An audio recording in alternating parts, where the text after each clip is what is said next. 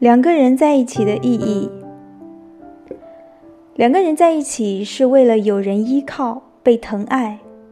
而不会为了一肚子的委屈、一枕头的眼泪和彻夜翻来覆之的想你到底值不值得。感情一开始要考虑的是喜不喜欢这个人，而相处久了，你就要考虑一下喜不喜欢当下的自己。如果自己变得暴躁了、消极了、卑微了，经常充满了怨、流眼泪，连你自己都讨厌自己，那你还是早一点脱离这段消耗你的感情吧。